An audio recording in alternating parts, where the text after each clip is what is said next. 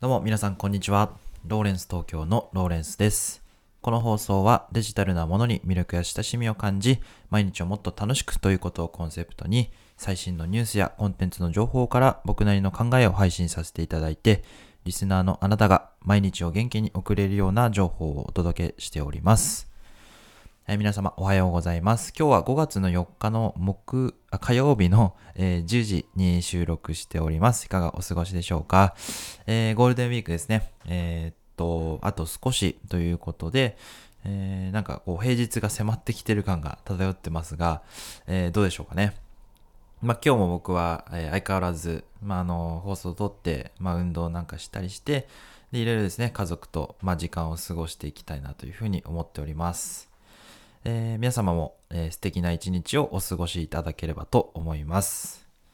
それでは今日の話題に入っていきたいと思います。今日は、えー昨日に引き継ぎ引き続きですね、あの、ブックアップスっていう、えーニュースサイトの方から、えー記事を紹介して、まあ、あのお話をさせていただきたいと思います。内容がですね、タイトルが、センスを伸ばす方法、行動力とはやると決めたことを果たすことっていうことでお話ししていきたいと思います。えーセンスをですね、伸ばせるのかっていうね、感じでお話ししていくんですが、センスは伸ばせるっていうようなことがこの記事に書いてありました。センス伸ばせたらなんかかっこいいですよね。で、なんかいろんなことに役立ちそうですし、えーなんか身につけたいなっていうような気持ちになる方もいるんじゃないでしょうか。なので、えーそんな方に向けて分かりやすくお話しさせていただければと思います。で、記事の方はですね、概要欄に貼っておきます。で、えーっと、ブックアップスの足立優也さんって人が、行動力があるとは一体どういうことかっていうような記事を書いてあるので、まあ、その内容を読みつつですね、えーお話ししていきたいと思います。でセンスは身につけられる。行動力とが、行動力あるっていうのは、まあ、ちょっとですね、こう、もうちょっと噛み砕いて、まあ、細分化してこう話していった方が分かりやすいのかなと思って、えーこの辺をですね、記事を読みつつご紹介していきます。で、記事の中身ちょっと読んでいきますね。えっと、まあ、そのブシロードっていう会社がですね、あの、有名なゲーム会社なんですけども、まあ、その会社の採用、採用方針で、えーっと、まあ、ゲームの会社なんでセンスがある人を取りたいじゃないですか。そうじゃなくて、え学歴とかその辺も無視して行動力だけを見たっていうようなお話ですね。えーブシロードの木谷さんって方の、まあ、ちょっと言葉を、え引用しているので、それをちょっと読み上げます。え先ほど適正検査の話が出ましたが、横軸をやる気とか行動力、縦軸をセンスとします。センスはあるけど、やる気や行動力があんまりない人は評論家なんですね。そういう人は分かってるくせに見事に動かない。やる気はあるんだけど若干考えが足らない人は営業マンタイプ。自分で考えて自分で行動できるようになると経営者タイプです。いわゆるリーダータイプですね。ただ僕がずっと誤解していたのは行動力とか営業力の方が伸びると思っていましたが、実はセンスの方が伸びるんですよ。だから行動力が高い人を採用するようにしたんです。センスというのはいろいろな過去の経験からいろんなパターンを蓄積していって年齢を重ねれば重ねるほどにそのパターンの中から適当にピックアップすることが上手くなることなんです。だから、じゃ、若い人にセンスの高い人があまりいないのは経験がないからですね。ピックアップしてくるのが、あ、ごめんなさい。全くゼロから作ってるわけじゃなくて、どっかから持ってきてる。そうやって0から1を生んだように見せてるんですよ。だからセンスは後でもどんどん伸びるんです。っていうような書いてあるんですね。あそうなんだと。あの、センスって伸ばせるんだっていうことなんですよね。で、その、このタイプ分けがすごい面白いなと思ったのが、センスはあるけどやる気や行動力があんまりない評論家いますよね。これ、会社にもいるかもしれないですけど、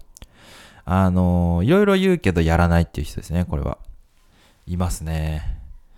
えーっと、で、まあ、営業マンタイプ。やる気はあるんだけど若干考えが足らない人。営業マンタイプ。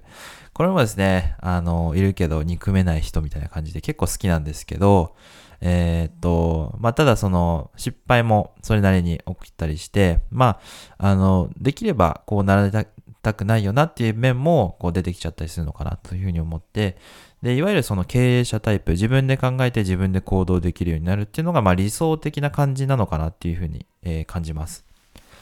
で、その行動力をどうやって伸ばしていけばいいのかっていうですね、お話なんですけど、まず行動力っていう言葉はちょっと雑に捉えないで、もうちょっと分解して考えると、まあその、一般的には行動力とは、その、すごい、こう、フットワークの軽さとか、何でもやってみるとか、その、そういう話ではないんですよっていうふうに書いていて、えー、それはね、せいぜい前向きなんですよって書いてあるんですね。前向き。ああってなりますね。結構、前、ああ、自分、今までなんか、すごい行動、多動力だ、みたいなね、えー、頑張って行動してきたことって、その、ちゃんとですね、まあ、今から言う行動力っていうことの定義から、えー、置くと、前向き程度なんだって、前向き程度なんだなっていうのをね、ちょっと感じたと。じゃあ行動力とは一体何なのかっていうと、えー、自分でやると決めたことを果たす力っていうことなんですよね。まあ、多動力だっていうのもね、結構大切な話ではあると思うんですけど、まずはその、いろんなことに手つけても結局何も果たせない状態っていうのは、えー、まあ、行動力とは本質的には言えないっていうような話で、えー、自分でやると決めたことを果たす力っていうのが、えー、本当の行動力の本質だっていうことなんですね。ああ、そういうことなんだと、えっ、ー、と、腑に落ちたような気持ちになりました。で、単純にですね、この目の前のことに対処して、時間を費やしてはいけないというようなことなんですよね。まあ、それでただ単にこう、学校に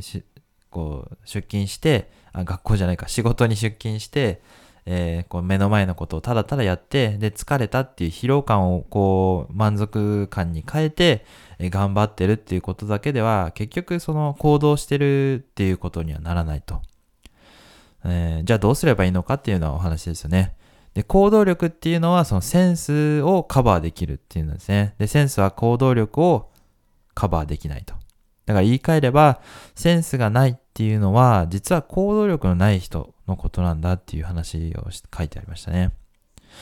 で、その、まあ、生地頭のいい人はできる理由を作るのが上手っていうようなことも言ったりするので、えー、何でもいいいいから、その自分の思ったことをやってみて挑戦してみるということが非常に大切だと。で、それをですね、やり抜いて結果を出すと。で、それがダメな結果でもいい結果でもどっちでもいいからやりきるっていうことが、えー、それこそが自分にとっての価値のある行動なんですよっていうようなことに、が書いてありました。で、まあそれはね、評論家にならずに、で、営業マンとしても、にもならずに、経営者としての、まあそんな思考を考えていくっていうのが非常に大切だよというようなお話でございました。まあ自分の行動に置き換えてみると、その、今、ブログを書いたり継続したりしてることはあるんですけども、あの、きちんとですね、こう、結果がいい悪い出るまでやりきるってことは非常に大切だなというふうに思っ、今思えばそういうふうに感じていて、これがですね、こう、1ヶ月からまあ、半年ぐらいまでしか継続できてなかった場合、えー、それってやりきってるとは言えないですし、それで結果が出ないから、もうやめるっていうのは、もう、スタートラインにも立ってないというようなことなんですよね。だから、あの、失敗、ダメな結果でもいいから、まずはやりきるっていうことが非常に大切なんだなということを、えー、感じております。まあ、これからもですね、えー、ブログや音声配信継続していって、まあ、いい結果でも悪い結果でも、とりあえずはやりきるということを目指していきたいと思っております。まあ、これを聞いていただいている方も、まあ、いろいろな自分のやっていることとかあると思いますので、えー、一緒に頑張っていきましょう。よろしくお願いいたしますえ。最後まで聞いていただいた方は、いいね、コメント、フォロー、どうぞよろしくお願いいたします。えー、それでは、えー、っと、楽しいゴールデンウィークをお過ごしください。ライフタイムデジタライズでした。ではまた、バイバイ。